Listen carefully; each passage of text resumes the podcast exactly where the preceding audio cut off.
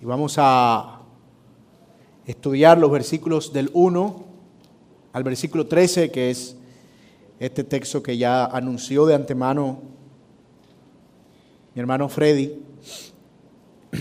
Y vamos a tratar de ver algunas verdades del Señor Jesucristo acerca de nuestra actitud hacia su segunda venida. Y voy a pedirles, por favor, que lean conmigo Mateo capítulo 25, versículos del 1 al 13. Mis amados, esto es la palabra del Señor. Entonces el reino de los cielos será semejante a diez vírgenes que tomando sus lámparas salieron a recibir al esposo. Cinco de ellas eran prudentes y cinco insensatas. Las insensatas tomaron sus lámparas y no tomaron consigo aceite, mas las prudentes tomaron aceite en sus vasijas y juntamente con sus lámparas. Y tardándose el esposo, cabecearon todas y se durmieron. Y a la medianoche se oyó un clamor, aquí viene el esposo, salid a recibirle. Entonces todas aquellas vírgenes se levantaron y arreglaron sus lámparas. Y las insensatas dijeron a las prudentes, dadnos de vuestro aceite porque nuestras lámparas se apagan. Mas las prudentes respondieron diciendo, para que no nos falte a nosotras y a vosotras, id más bien a los que venden y comprad para vosotras mismas. Pero mientras ellas iban a comprar, vino el esposo, y las que estaban preparadas entraron con él a las bodas y se cerró la puerta. Después vinieron también las otras vírgenes diciendo, Señor, Señor, ábrenos. Mas él respondiendo dijo, de cierto os digo que no os conozco. Y la enseñanza del Señor Jesús es esta. Velad pues, porque no sabéis el día ni la hora en que el Hijo del Hombre ha de venir. Señor, gracias por tu palabra, gracias por permitirnos abrirla hoy, domingo por la mañana, cuando celebramos tu resurrección. Y gracias, Señor, por llevar nuestros pensamientos a un tema tan relevante para la fe cristiana. La esperanza y la certeza de que tú volverás por segunda vez, tal como lo prometiste. Ayúdanos para que nuestros pensamientos puedan ser puestos en orden y que también nuestras vidas se puedan acomodar a lo que tú demandas para nosotros y que podamos, como lo dice esta parábola, estar preparados porque no sabemos cuándo tú has de aparecer. Sin embargo, anhelamos, Señor, que sea pronto y deseamos que sea pronto. Te damos gracias en Cristo Jesús. Amén y amén. El 13 de noviembre de 1985, a eso de las 4 de la tarde, un gran estruendo, estruendo se escuchó en un pueblo algodonero de la ladera del volcán Nevado del Ruiz, una montaña de 5.321 metros de altura en el norte del departamento del Tolima, en Colombia. El río que bajaba de esa montaña empezó a subir de manera vertiginosa su caudal, una nube de ceniza comenzó a caer sobre el pueblo y aunque autoridades meses atrás habían hecho advertencias significativas sobre el aumento de la actividad volcánica y que se tomaran medidas a propósito del riesgo que eso representaba, lo cierto es que nadie creyó. Algunos testigos dicen, sobrevivientes, que la gente pensaba que era una broma. Todo continuó normal más allá de la llovizna y unas cuantas piedras que caían y que se parecían al granizo, aunque un poco más grande. La gente se fue a dormir como todos los días. Solo una pequeña estación de televisión dejó de emitir señal como una forma de anunciar que algo extraño pasaba, que las cosas no estaban bien. La avalancha comenzó a las nueve de la noche, pero ya era tarde. Dos horas después, 90 millones de metros cúbicos se precipitaron de lodo, se precipitaron de repente sobre la población de Armero, borrándola literalmente del mapa. Se cree que de sus 50 mil habitantes, al menos 25 mil murieron sepultados por los más de 10 metros de alto de lodo que alcanzó a cubrir por completo cada hogar de ese pueblo. Esta es la historia de una de las tragedias más lamentables que ha sufrido nuestro país y tal vez una de las más lamentables de la historia. Pero una sola cosa resuena en el cajón de la historia. Esta es la crónica de una tragedia que pudo haberse evitado si tan solo se hubiesen atendido las advertencias. Aunque autoridades ambientales, civiles y hasta lugareños habían hablado con seriedad sobre lo que podía suceder, sabían que era cuestión de tiempo, pero nadie sabía cuándo. Hasta el día en que durmieron para no volver a despertar. La tragedia de Armero dejó una lección al mundo y es esta. Ante el peligro inminente, no ignores el llamado a estar preparado. Es de eso de lo que se trata nuestra parábola en la mañana de hoy y que abordaremos en este capítulo 25 de Mateo. De la necesidad de estar preparados para lo que nosotros como creyentes estamos segurísimos que el Señor volverá en las nubes en gloria, aunque no sabemos el día ni la hora. El Señor señala esta enseñanza de manera directa y en varias parábolas, de hecho, el Señor aborda el tema y en este mismo capítulo, en tres parábolas, pero nosotros nos vamos a concentrar en una de ellas, la parábola de las diez vírgenes, tal vez la más conocida de todas, pero que tiene un mensaje claro, vigente para nosotros en el día de hoy. Así que vamos a ver nuestro texto a la luz de los siguientes puntos. En primer lugar, veremos la ocasión de la parábola, es decir, qué fue lo que hizo que Jesús hablara de esto. Segundo lugar, veremos el contenido de la parábola y finalmente veremos las enseñanzas de esta parábola. Veamos en primer lugar en nuestro texto ¿Cuál es la ocasión de la parábola? ¿Qué está pasando alrededor que hace que Jesús llegue con este mensaje a sus discípulos? Bueno, esas palabras de Jesús se encuentran en el conocido discurso del Monte de los Olivos. Después de llegar a Jerusalén, el Señor comienza a recorrer la ciudad y a discutir con algunos fariseos y hablar acerca del mensaje del reino.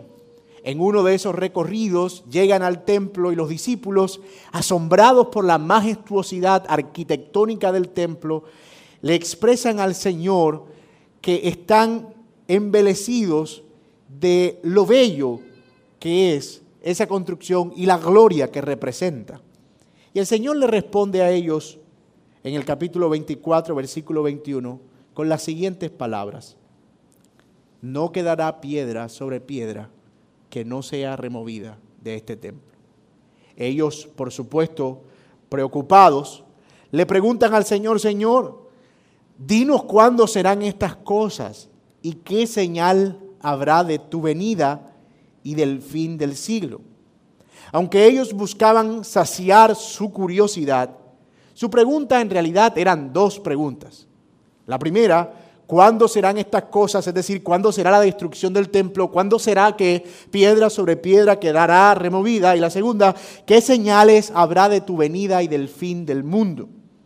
La respuesta del Señor es amplia y abarca todo el capítulo 24 de Mateo y es tal vez el discurso sobre las cosas futuras más extenso que nosotros encontramos en toda la Biblia, en todo el Nuevo Testamento y que es de la misma boca del Señor Jesucristo. Lo primero que el Señor hace es describir lo que sucederá y la tribulación que acompañará la destrucción del templo, lo cual ciertamente ocurrió en el año 70 después de Cristo con la invasión de las tropas romanas a cargo del general Tito.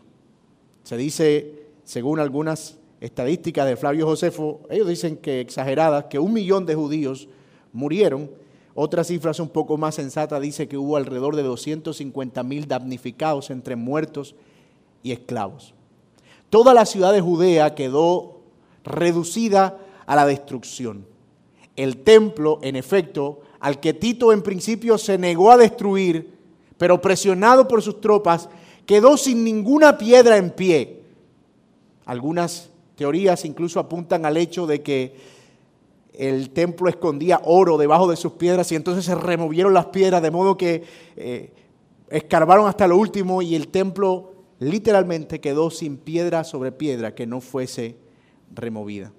El Señor había anunciado que ese sería un periodo de mucha tribulación, pero que no se dejaran confundir cuando esas cosas sucedieran, porque iba a ser solo el principio de los dolores, pero que no era su segunda venida, que algunos iban a aparecer diciendo, yo soy el Cristo, miren, llegó el Cristo acá, pero que no lo creyeran, porque era el inicio de un periodo, un periodo que terminaría con su segunda venida. Así que en adelante el Señor describe cómo sería ese periodo. Él dice que ese periodo del tiempo del fin estaría caracterizado por la destrucción del templo, guerras, rumores de guerra, se levantaría nación contra nación, reino contra reino, serían perseguidos todos por causa de mi nombre, el Evangelio sería extendido, muchos creyentes iban a morir en esa persecución, ese periodo se iba a intensificar cada vez y cada vez y cada vez más hasta el punto de llegar a ser una tribulación cual nunca antes se ha mencionado sobre la tierra en el versículo 29.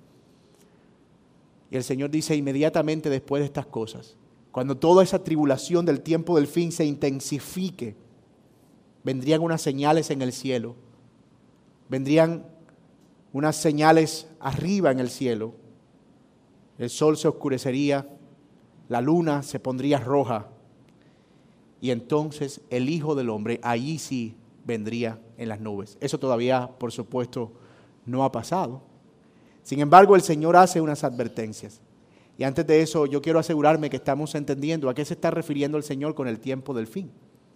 Cuando la Biblia habla del tiempo del fin, no está hablando necesariamente del día del fin, se está refiriendo al periodo comprendido entre la destrucción del templo y la segunda venida de Cristo.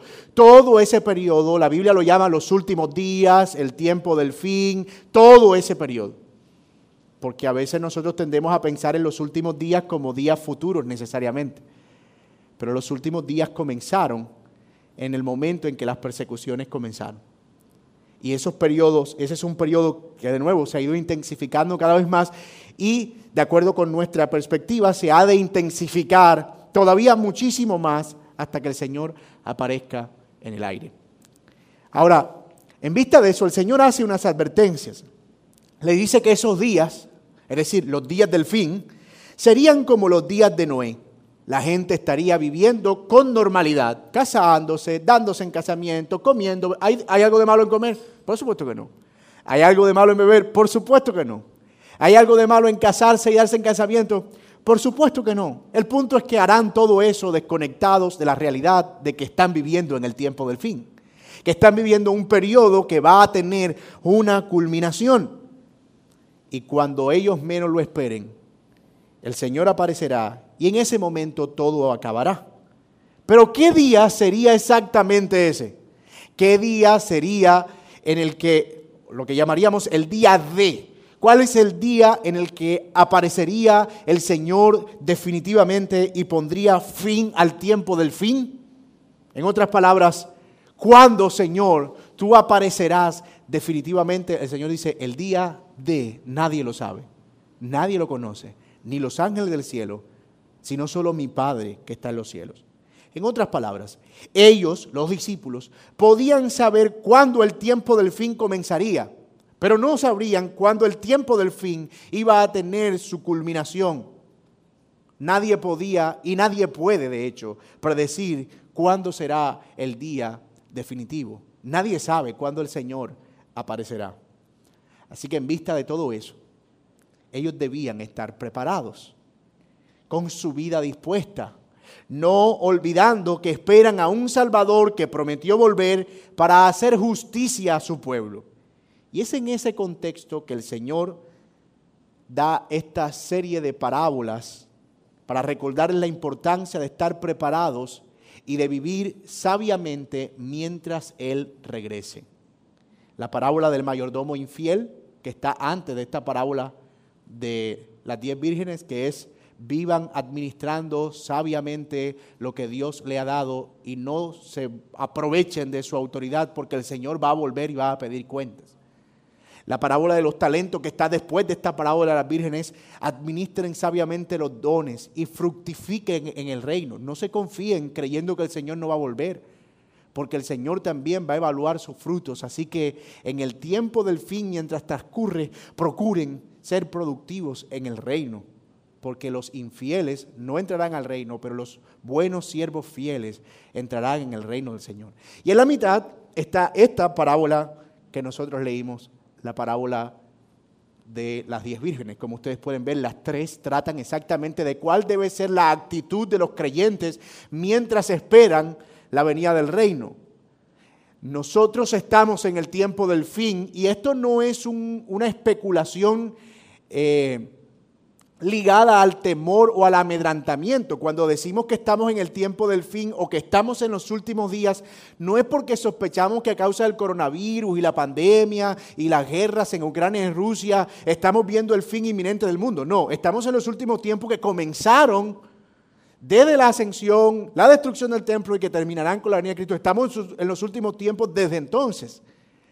Y esto es importante porque a veces algunos creyentes eh, son acusados de fatalistas cuando dicen, es que estamos en el tiempo del fin. No, no, pero déjame precisar a qué me refiero.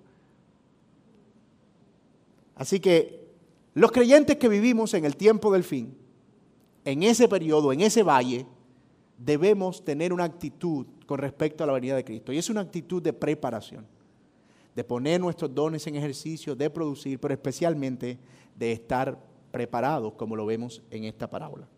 La, la idea del Señor es esta. Debido a que nadie sabe el día exacto de su regreso, la espera hará que surjan dos tipos de personas.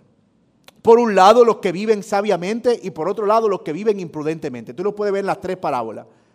En la del siervo hay un siervo malo y un siervo bueno. En la de los talentos hay hombres fieles y hombres infieles. Y en las vírgenes hay vírgenes prudentes y hay vírgenes imprudentes. O sea que hay una realidad. Mientras esperamos, la espera produce dos tipos de personas.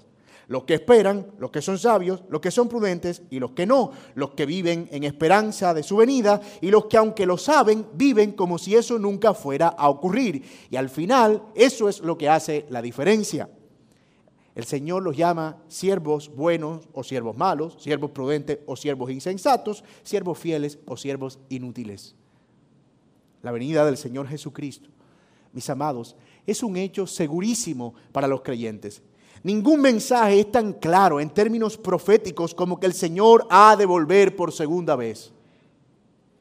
Esta es una doctrina central en la fe cristiana.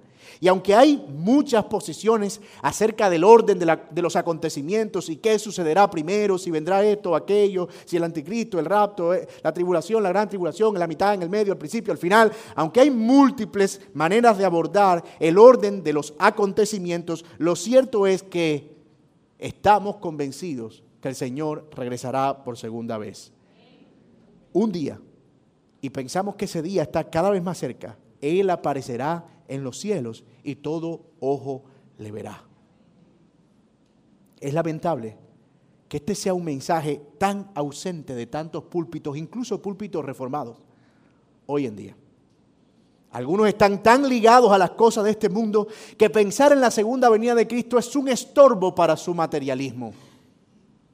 Otros, por otro lado, ven la venida de Cristo como algo que requiere demasiada fe y con lo que no se puede lidiar con tanta argumentación racional. Así que prefieren renunciar a la tarea de pensar en eso con mayor frecuencia o enfatizarlo. Sin embargo, hermanos míos, si quitamos la esperanza de la segunda venida, el cristianismo pierde sentido. Inmediatamente. ¿Cómo podríamos esperar una eternidad que no ha de venir? ¿Cómo vivir esperanzados en algo que ni siquiera estamos seguros que va a suceder?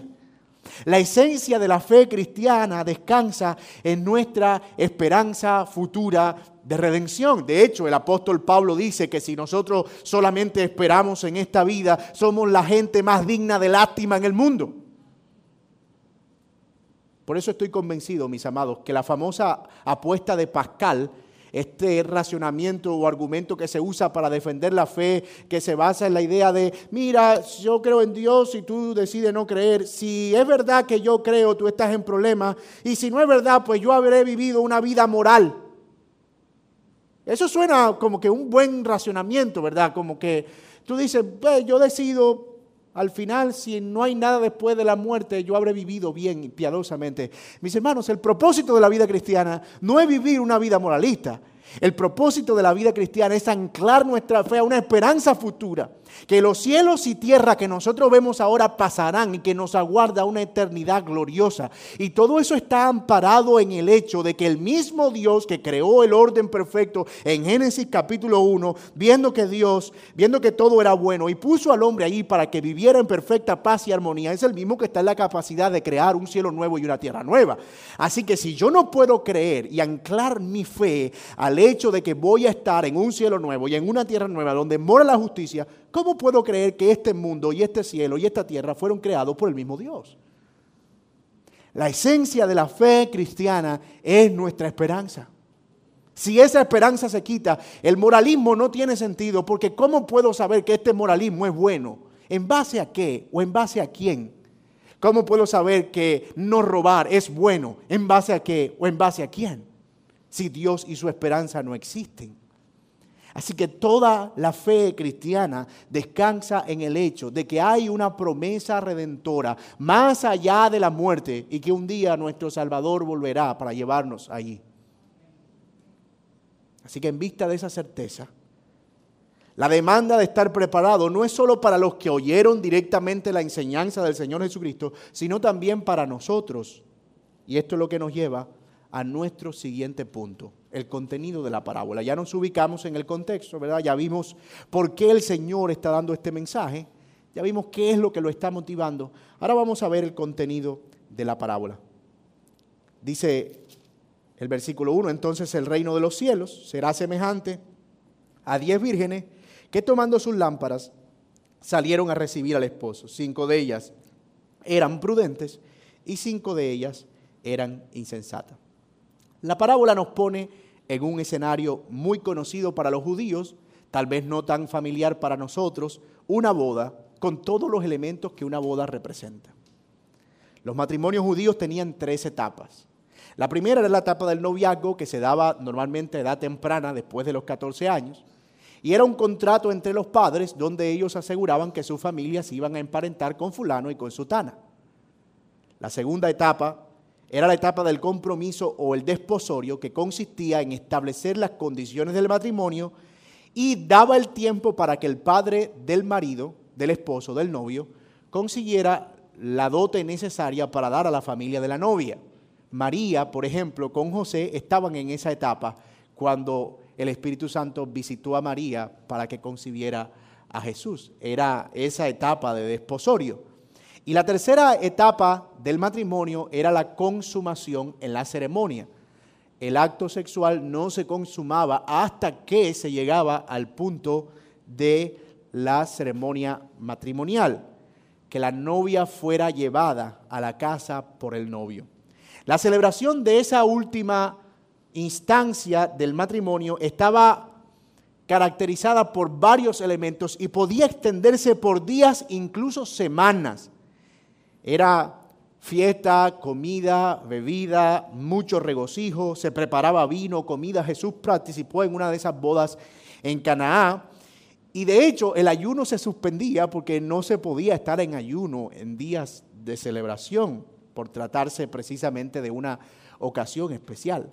La parte interesante para nosotros es el momento en el que el novio va por su novia para llevarla consigo al lugar donde van donde va a celebrarse o donde va a consumarse el matrimonio. Hay diversas posiciones culturales al respecto de eso, pero a juzgar por el contexto de este pasaje y otras informaciones, el novio salía de la casa acompañado por su padrino o el amigo del novio, quien normalmente era el que se encargaba de los arreglos logísticos de la preparación y era el empoderado por el padre para hacer toda la negociación que tuviera que ver con el matrimonio, él salía de la casa y llegando a la casa de la novia, presumimos que ella estaba en su casa, había un anuncio de que él estaba llegando. Así que la novia que estaba allí con sus amigas, con sus damas de compañía o damas de honor, que estaban acompañándola en el proceso salían a recibir al novio en una especie de procesión. Él llegaba a la casa, tomaba a la novia y luego juntos se iban en esa misma especie de procesión hasta el lugar donde se iba a realizar la ceremonia. La espera, de hecho, era parte del programa. Parece que eso lo copiamos los occidentales y por eso la novia se demora tanto al llegar. Pero acá, en las religiones orientales, era una expectativa que el novio generaba. Y esa expectativa estaba ligada al hecho de, en realidad la dote tiene que ser muy grande. Él se está preparando porque él sabe que, es importante. Y bueno, el caso que nosotros tenemos aquí es un caso de espera larga. Medianoche y el novio todavía no había llegado, pero eso despertaba un mayor interés. Era lo normal, era lo normal. La novia se rodeaba de nuevo de esas jóvenes, damas de compañía eh, que esperaban y la escena que el Señor recrea es precisamente esa.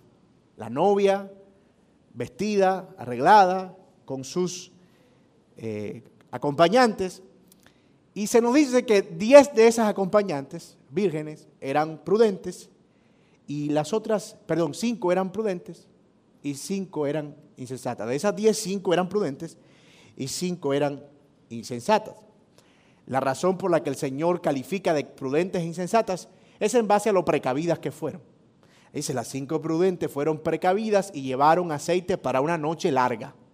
Las cinco insensatas, por insensatas, llevaron aceite para una estadía corta o para una espera corta. Fueron descuidadas. En algunos momentos o en algún momento de la espera, ambas cabecean y se duermen. Tenemos que podía ser casi la medianoche, cuando de repente las despierta un grito, probablemente el grito del padrino, diciendo, aquí viene el esposo, salgan a recibirla. Era una algarabía. ¿Tú te imaginas eso? Ay, mi madre, agarra, ay, mírame, sí, está bien, sí, sí, sí, aceite, aquí tengo el mío, este es mío. Cuando al final se dieron cuenta que el aceite de las cinco insensatas se estaba acabando. Dijeron, no nos va a alcanzar. No nos va a alcanzar para ir donde el novio, volver, regresar al lugar. No nos va a alcanzar. Así que le dicen a las otras, regálenos un poco de ese aceite. Y ellas, no en una actitud egoísta, esto hay que aclararla, sino en una actitud sabia, le dicen, mira, el problema es que si te damos aceite, no quedan ni para ustedes ni para nosotros. Normalmente esas lámparas podían, eran pequeñas, este, eran sostenidas por una especie de bastón y podían, eh, se recargaban cada 15 o 20 minutos, según se cree. Así que eh, era, era un tema tedioso. Así que no va a haber ni para ustedes ni también para nosotros. Más bien corran y vayan donde alguien que esté abierto a esta hora y compren aceite y nos alcanzan en el camino. Las cinco insensatas salen por buscar aceite, mientras las prudentes se van con el novio y por supuesto la novia al lugar donde sería la reunión, presumiblemente la casa del novio. Así que no sabemos cuántas horas pasan. El punto es que la, sale, la procesión perdón, sale de la casa de la novia, llega al lugar de la celebración y en ese momento la puerta se cierra. ¡Pum! De golpe. Varias horas después, la puerta suena y detrás se escuchan unos jadeos. ¡Pum, pum, pum, pum! Se asoma, creemos, el padre de familia y ve que hay cinco muchachas ahí afuera. El padre de familia no tiene ni idea, obviamente, no tiene ni idea de quiénes son. Y él dice, déjanos entrar, por favor, Señor, el Señor de la casa, déjanos entrar. Y él le dice, no tengo ni la más mínima idea de quiénes son. No las conozco. La puerta se cerró y ya no se vuelve a abrir. Ahora bien, ese es el contenido de la parábola. ¿Qué es lo que está enseñando esta parábola? Eso es lo que nos lleva a nuestro tercer punto, la enseñanza de la parábola. Antes de entrar directamente ahí, a la enseñanza de la parábola, Permítame recordar lo que hemos dicho antes de esta serie y en otras ocasiones anteriores acerca de la interpretación de las parábolas. Dijimos que las parábolas son relatos ilustrativos de una o más verdades espirituales, que tenían el propósito de hacer que entender y escuchar la verdad se hiciera mucho más fácil de recordar. Era un recurso didáctico. De ninguna manera las parábolas son mensajes encriptados o contenidos proféticos ocultos con símbolos que debían ser descubiertos.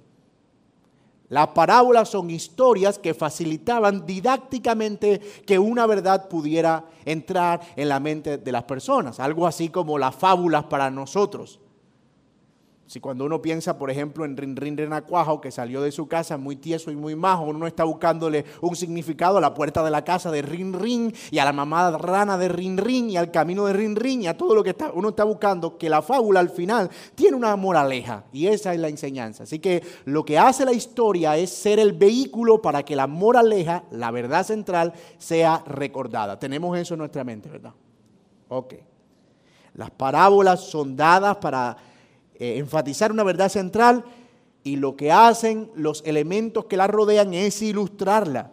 Así que en este caso particular debemos ser cuidadosos de no asignarle a la parábola significados individuales a cada cosa. El aceite es el Espíritu Santo, el novio es Cristo, las vírgenes son los cristianos de esta iglesia y las otras insensatas los cristianos de la otra iglesia. El amigo del novio es eh, el arcángel Gabriel. la lámpara es lo que sostiene al Espíritu Santo. O sea, el peligro con eso es, comúnmente se ha asumido que el aceite de las lámparas es el Espíritu Santo. O sea que se puede tener medio Espíritu Santo. ¿Cierto? O sea, las vírgenes insensatas tenían medio Espíritu Santo. O sea que el Espíritu Santo se puede comprar. Entonces, ese es el peligro que nosotros corremos cuando nos metemos a interpretar alegóricamente una parábola. Por supuesto, hay elementos que conectan con una realidad. Es indudable que la referencia al esposo tiene que ver con la venida repentina del Señor Jesucristo, de eso no hay duda. Es indudable que las prudentes y las insensatas tienen que ver con personas que tienen cierta actitud frente a esa venida, pero precisamente eso es parte de esa enseñanza general.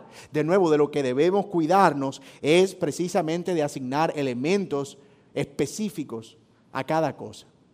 ¿Quién es la iglesia? ¿Es la novia o son las vírgenes? Y eso al final termina metiéndonos en más problemas que líos.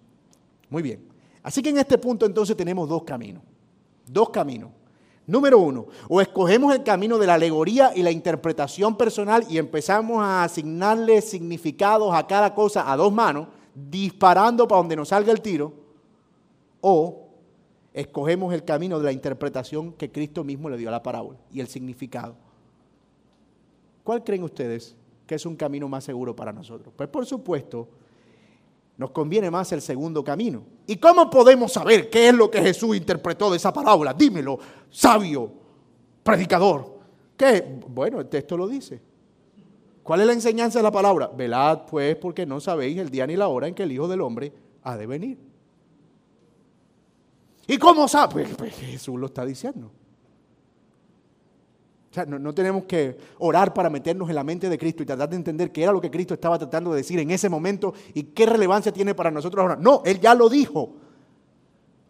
Él lo dijo cuando dijo, entonces el reino de los cielos será semejante, y aquí dice, velad pues, en otras palabras, así también ustedes estén alertas, porque el Hijo del Hombre ha de venir cuando menos lo esperan. En otras palabras, así también ustedes sean prudentes y prepárense porque la, espera puede ser larga. Acuérdense que Él viene hablándole precisamente de que Él va a venir, va a haber unas señales, que no se apresuren. Mucha gente va a decir que Él vino, pero que no le crean. Ojo, la espera puede ser larga, puede ser que lleguen a cabecearse. El problema no está ahí. El problema está en que cuando aparezca ustedes estén listos. Esa es la enseñanza de esa parábola. Muy bien, hemos terminado nuestro sermón, mis amados hermanos. Dios les bendiga. y yo sé que usted se ríe porque dice, ajá, y, eso entonces, ¿con qué se come? ¿Qué es eso de estar preparado? ¿En qué consiste? ¿Y qué relevancia tiene para nosotros en el día de hoy? Bueno, debido a que no sabemos y, y esto para ponerlo en palabras un poco más entendibles, el día exacto en que el Señor aparecerá, estemos alerta para que cuando Él venga estemos con Él. ¿Qué significa exactamente eso? Podríamos decir que significa tener siempre presente que el Señor va a venir. Pero yo sé que usted no se va a quedar con eso. Pastor, pues yo siempre tengo presente que Cristo va a venir. Además escucho la gran tribulación de Marino todos los días. Eh, estoy todo el tiempo mm, pensando eh, que Cristo viene. Tengo las palabras maranata en la cocina. Por supuesto que estoy pensando en eso todo el tiempo. Pero eso es muy difícil de medir. Uno no mide el pensamiento de la gente. Después de todo, no tenemos un segundo veninómetro que nos permita medir cuán intensa está nuestra espera de la segunda venida de Cristo. Guarden esa palabra, segundo veninómetro. O sea, un medidor de segunda venida. Yo creo que la clave está en el pasaje realmente. ¿Cómo podemos saber si nosotros estamos teniendo la actitud correcta mientras esperamos la venida del Señor Jesucristo? Bueno, el pasaje tiene dos palabras claves. Son las palabras prudente o insensato. De algún modo, la razón por la que las vírgenes no entraron fue por necias e insensatas, no por no tener aceite. No tener aceite solo fue la consecuencia de su necedad. Y esto es muy útil porque nos ayuda a pensar en el uso que el Señor Jesucristo hace de esas palabras, especialmente en el contexto de este mismo Evangelio. En el capítulo 7, y aquí vamos, en el capítulo 7, en el contexto del Sermón del Monte, el Señor volvió a usar esas palabras, o las había usado con anterioridad. El Señor dijo, aquel que me oye estas palabras y las hace, le compararé a un hombre prudente que edificó su casa sobre las rocas y vinieron vientos, ríos, tempestades y la casa no cayó porque estaba edificada sobre las rocas. Oh, pero aquel que escucha estas palabras y no las hace, le compararé a un hombre que insensato, que edificó su casa sobre la arena y vinieron es decir, que en el contexto de Mateo, de la enseñanza propia del Señor Jesucristo, cuando Él usa las palabras prudente e insensato, se refiere a prudente, a alguien que escucha la palabra y la pone por obra. Insensato, a alguien que escucha la palabra y no la pone por obra. Así que si le vamos dando un poquito más de forma a esto de qué es ser un prudente mientras esperamos la venida del Señor, es alguien que escucha la palabra y la pone por obra, que es un insensato, alguien que escucha la palabra y, ah, qué bien, no la pone por obra. ¿Me siguen? Ok. Noten que aquí no se está hablando de paganos o ateos versus creyentes. No se está hablando de que las vírgenes insensatas eran no, iban, no, tenían la expectativa de participar en la boda. Ellas querían participar en la boda. Conocían a la novia. Habían escuchado del novio. Pero su actitud para la ceremonia no fue la correcta.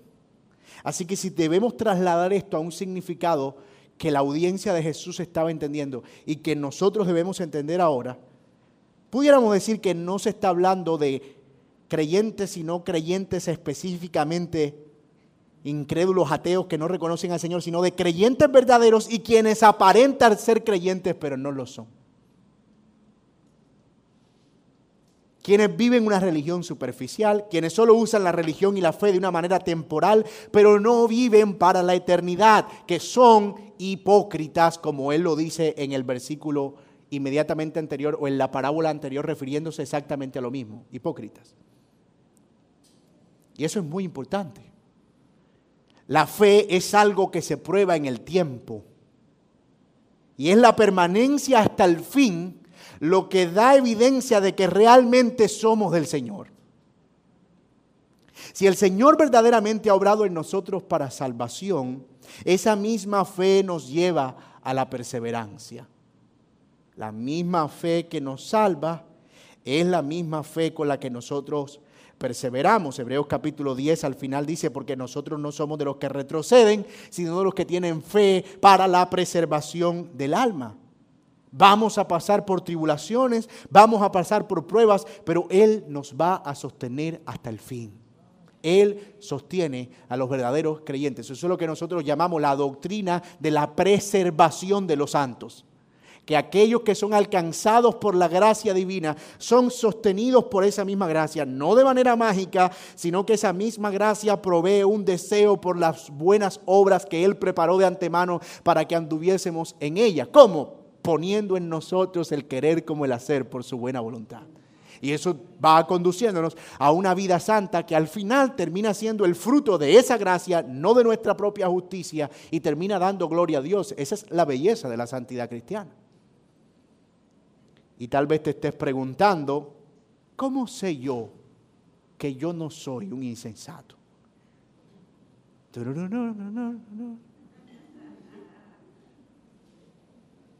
¿Cómo sé yo que yo no soy uno de esos? ¿Cómo puedo estar seguro que yo no estoy escuchando la Biblia superficialmente y jugando al cristianismo? Bueno, eso te pregunto. ¿Cómo lo sabes? Primero, si te estás preguntando esto, déjame decirte, es bueno que te lo estés preguntando. Y a eso respondo, estar preparado no es estar perfecto en el momento de su venida, lo cual es imposible. Nadie será encontrado como alguien perfecto el día que el Señor venga. Conocí a una persona que se bañaba con ropa porque no quería que la venida del Señor lo sorprendiera desnudo.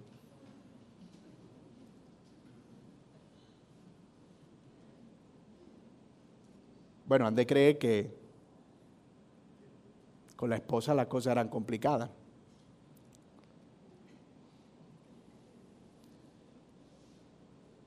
Así que no se trata de nuevo de ser perfecto, sino de ser alguien que el día que el Señor venga nos haya viviendo nuestra vida para ese día.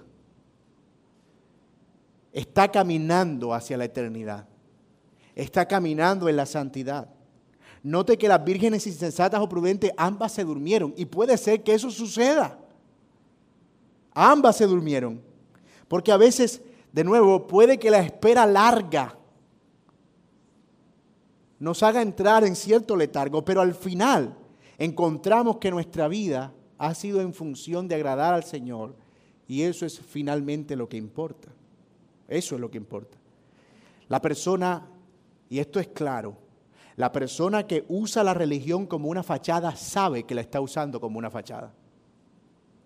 La persona que finge ser cristiano sabe que es un falso cristiano. Él no se va a sorprender ese día y va a decir, Señor, tú eres injusto. Señor, tú sabes que yo... No. El malo sabe y es consciente de su maldad. El verdadero creyente batalla genuinamente con el pecado, lucha con él todos los días, cae, pero se arrepiente y se levanta porque sabe que debe perseverar, que va caminando hacia una meta, que el Señor va a venir, que un día se va a morir. No se queda anclado a su pecado, mintiéndole al mundo y mintiéndose a sí mismo. El creyente creyente verdadero tiene una relación genuina con el Padre. Noten las palabras al final que se parecen a aquellas de 7.21 en el Sermón del Monte y hay varios paralelos interesantes que ustedes pudieran buscar en sus casas. Pero uno de esos paralelos interesantes son las palabras de cierto digo que no los conozco. Y se acuerdan en 7:21, Señor, Señor, en tu nombre echamos fuera demonios, en tu nombre hicimos tantas cosas, en tu nombre predicamos, en tu nombre hicimos esto, aquello. Pero yo les diré, apártense de mí, hacedores de maldad, de cierto digo, yo no los conozco, no tengo una relación con ustedes, solo usaron la religión como una apariencia externa y fueron conscientes continuamente de eso.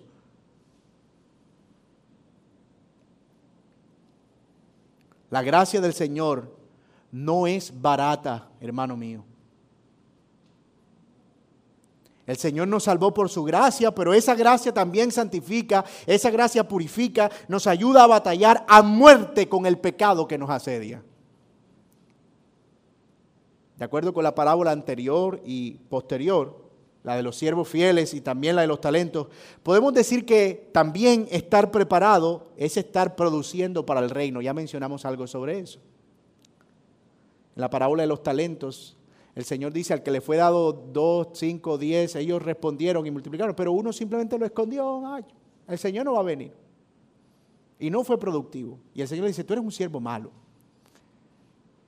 Porque sabía que yo iba a venir, iba a pedir cuenta y no hiciste nada con lo que te di. Entonces una manera de saber si yo estoy obrando prudentemente es evaluar mi vida acerca de cómo estoy yo involucrado en el crecimiento y el avance del reino. ¿Es algo de hecho que me preocupa? ¿Es algo en lo que participo? ¿Es algo para lo que yo preparo mi vida? ¿Es algo en lo que yo estoy involucrado? Y no estoy hablando de servicio en la iglesia necesariamente. Me estoy refiriendo a todo lo que hago en la vida si es algo que yo estoy haciendo para promover el reino, para hacerlo para la gloria de Dios, si disfruto de eso, en el sentido de que entiendo que es un regalo del Señor, pongo mis dones en ejercicio para el Señor. Es cierto que nosotros no somos salvos por las obras, pero el Señor produce en nosotros por la fe el deseo de trabajar para su reino. ¿Tienes tú ese deseo? Esa es una pregunta. ¿O te importa poco lo que puedas hacer o no hacer? Es ese tipo de superficialidad la que el Señor condena. Es, es ese tipo de nominalismo que el Señor condena. De usar la religión y la fe solo como un vestido externo, pero que no es consecuente con una devoción interna genuina.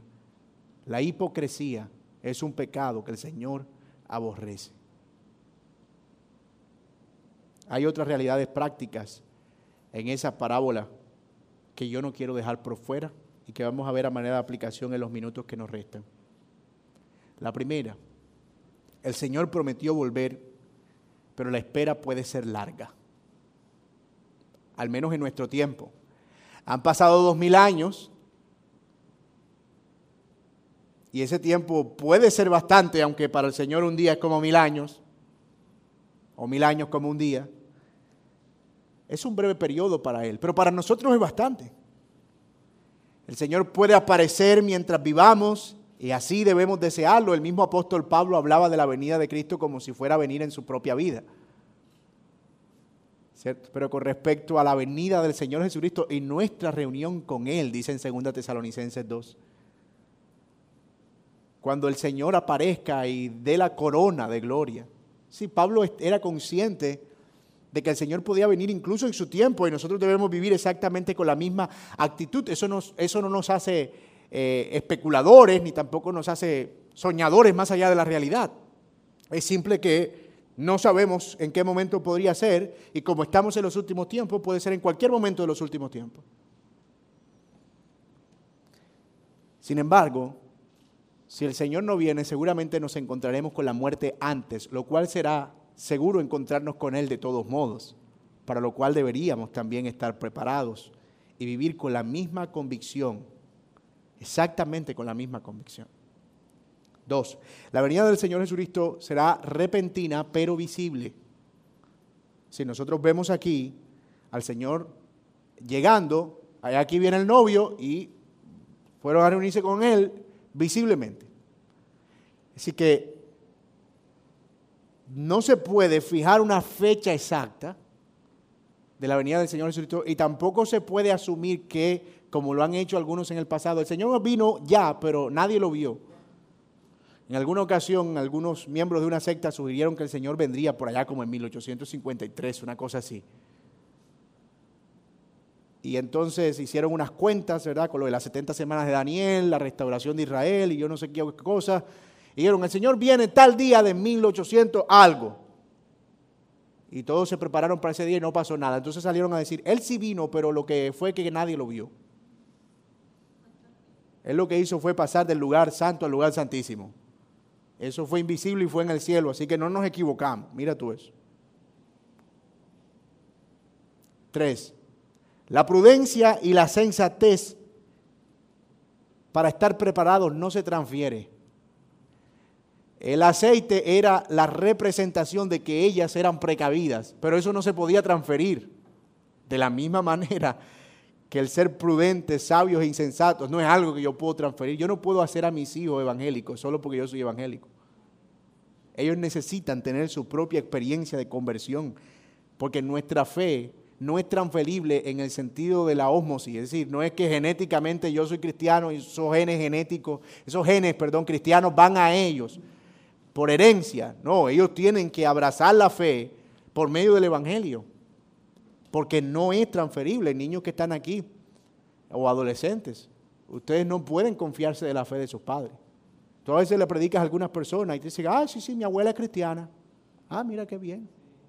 Eso es bueno porque yo tengo un tío que es pastor. Ah, mira, qué interesante. Pero eso no es transferible. Cuarto, cuando la, la puerta se cierra, no hay más oportunidad. Pasó en los días de Noé, pasó en, las veces que el Señor ha enviado juicio al mundo y pasará el día que Él venga por segunda vez. Una vez la puerta se cierra, no hay oportunidad. Así como los días de Noé, cuando entró en el arca, en algún momento será demasiado tarde para pretender arreglar las cosas. Tú te imaginas esa gente en los días de Noé cuando empezó a llover de verdad. Ay, eso es un aguacerito, eso, ese es el invierno. Y ya cuando vieron que, no, no, eso es el fenómeno del niño. Yo creo que como la niña también ahí como que se metió de repente, ya cuando vieron que el agua estaba al techo, se, para, mí que, para mí que no tenía razón, pero ya era tarde. La puerta estaba cerrada.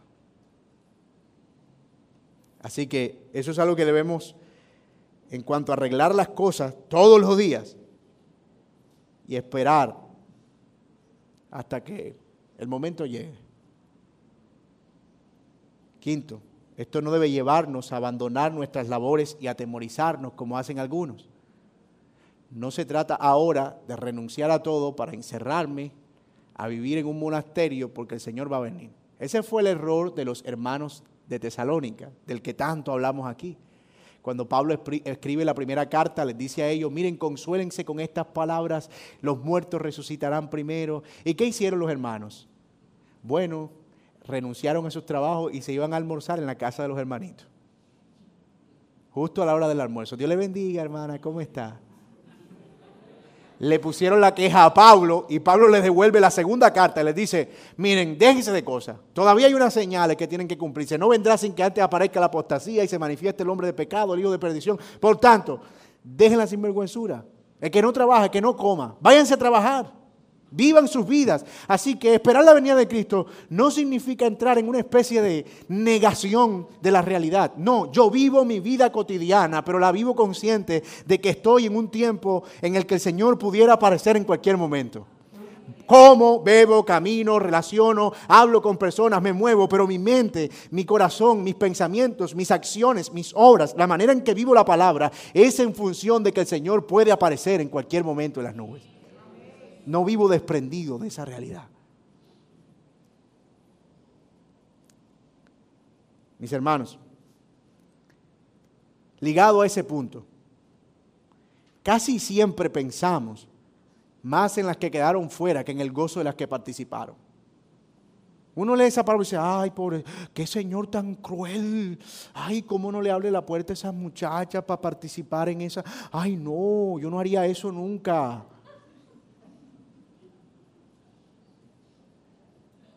¡Qué crueldad! Ah, pero, pero aquí el punto es las cinco que entraron y gozaron de la presencia del Señor por su prudencia. ¿Ven por qué es delicado ponernos a analizar personalizadamente los elementos de la parábola? Porque el corazón se nos puede ir para otro lado. La enseñanza ahí no es esa. Pero sin duda alguna, ellas participaron del gozo de estar en esa celebración que el Señor habla en otras ocasiones acerca de lo que es participar y el privilegio de participar en esa boda en esa ceremonia o lo, que ella representa. Así que mi hermano, deja de pensar tanto en eso y piensa más bien en el hecho de que si tú estás en el Señor, tú estarás dentro y es allí donde estará nuestro gozo por la eternidad. Sexto, no vivimos nuestra vida cristiana en función de no quedarnos fuera. Escuchen eso. Nuestra vida cristiana no es en función de trabajar para no quedarnos fuera. La vivimos en función de que el Señor nos ha llamado a estar dentro. Son dos realidades distintas.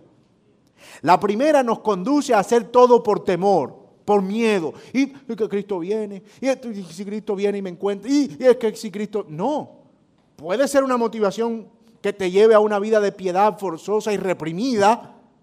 Y tal vez cuando venga el Señor efectivamente te encuentre ando así, pero habrás perdido de disfrutar del gozo, de estar en el Señor y de participar en la ceremonia. Bueno, nosotros no vivimos en función del miedo de quedarnos. Yo recuerdo que había, y era una cosa que uno tenía aquí atrás. Y si Cristo viene y te queda. Y si Cristo viene y te queda. Y si Cristo viene y te queda. Y si Cristo viene y te queda.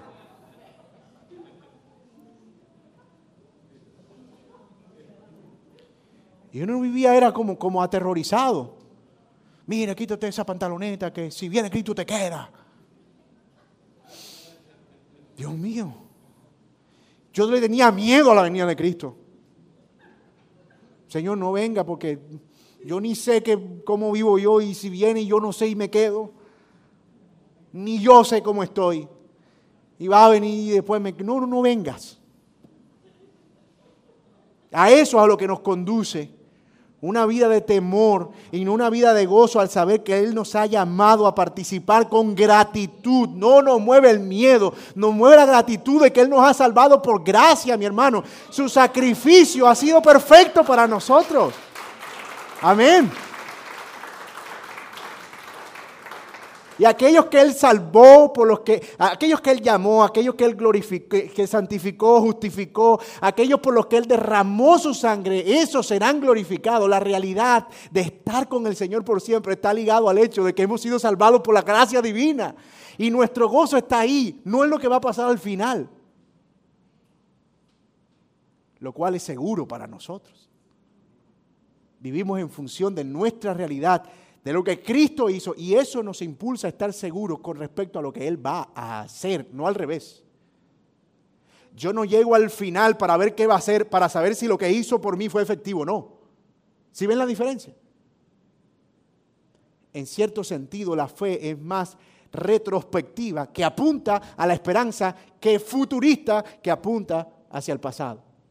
Es decir, entre más yo me ligo a la realidad de lo que Cristo hizo, más seguro estoy de lo que será la eternidad. Y vivo más en función de ella, con mucha gratitud. Yo espero que ese punto se haya entendido y que nos ayude a traer paz. Pero si el Señor está produciendo miedo,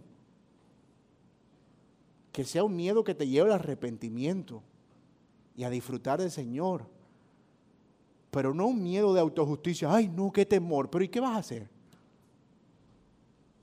Pues arrepiéntete y entra en el gozo del Señor y disfruta de todo lo que Él nos da por gracia. Finalmente, querido amigo que estás aquí, sin Cristo, que tal vez consideras que no has visto necesaria la fe como algo para tu vida. ¿Tú puedes seguir viviendo una vida lejos del Señor? Claro que puedes, comiendo, bebiendo, dándote en casamiento, por supuesto. Tal vez pensando que necesitas disfrutar un poco más de los placeres de este mundo. Pero si yo fuera tú, si yo fuera tú, yo no tendría tanta confianza. Tal vez has pensado que quieres darle un poco más de tiempo al tiempo, a las cosas. Pero la verdad es que mientras más pronto puedas venir al Señor, no solo más seguro estarás, sino que podrás disfrutar más tiempo de Él. Porque esto no se trata de tener un salvavidas, se trata de abrazarnos al Salvador. No sabemos si el Señor aparezca por segunda vez mañana, el próximo mes o tal vez el próximo siglo. Pero sea su venida o tu muerte, lo que sea que venga primero, que puedas ser hallado en Él, ligado a Él, porque será una cosa horrenda caer en las manos de un Dios vivo. Así que yo te suplico, con todo mi corazón hoy, amigo mío, te ruego que vengas a Cristo, en arrepentimiento y fe y entregues tu vida a Él hoy por la eternidad. Y Él te sostendrá hasta el fin en su gracia. Señor, gracias por tu palabra y gracias por recordarnos esta verdad tan maravillosa que un día tú volverás y nos darás, Señor, la salvación de nuestras almas. Señor, ayúdanos a ser conscientes de esa realidad y a ser oidores que hacen tu palabra. No permita, Señor, que la fe se convierta en una máscara de hipocresía en nuestras vidas, mientras solo vivimos para aparentar con un corazón, Señor, que está vendido al pecado. Ayúdanos, Señor, a entender que tú condenarás la hipocresía tan enérgicamente como el paganismo. Y que solo aquellos, Señor, que son oidores y hacedores de tu palabra y que trabajan en la santidad de sus propias vidas han de heredar el reino de los cielos. Pero gracias porque eso no viene, Señor, por nuestro esfuerzo, sino por tu gracia por la realidad de que tú nos has salvado y es esa salvación la que nos conduce a una vida santa. Señor, si hay alguien aquí que aún no tiene a Cristo, yo te ruego que por medio del poder del Espíritu Santo traigas convicción a su corazón y permitas que pueda, Señor, ver con los ojos espirituales la realidad de su propia condición, pero también, Señor, al Salvador. Te ruego, Padre, que puedas abrir su corazón y que pueda venir a ti, Señor, en arrepentimiento y fe y abrazarse a, abrazarse a ti, Señor, como el náufrago a la balsa. Padre, te pido que traiga salvación en esta mañana y a nosotros, a esta iglesia bíblica soberana gracia, un sentido cada vez más profundo de devoción, de santidad, que produzca santidad en nuestra vida, Señor. Que nos permitas embellecer la doctrina. Que podamos vivir de tal manera, Señor, que cuando tú vengas, Padre, podamos entrar como esas vírgenes al gozo de nuestro Señor. Oh Padre, gracias. Gracias. A ti la gloria por los siglos de los siglos. Amén.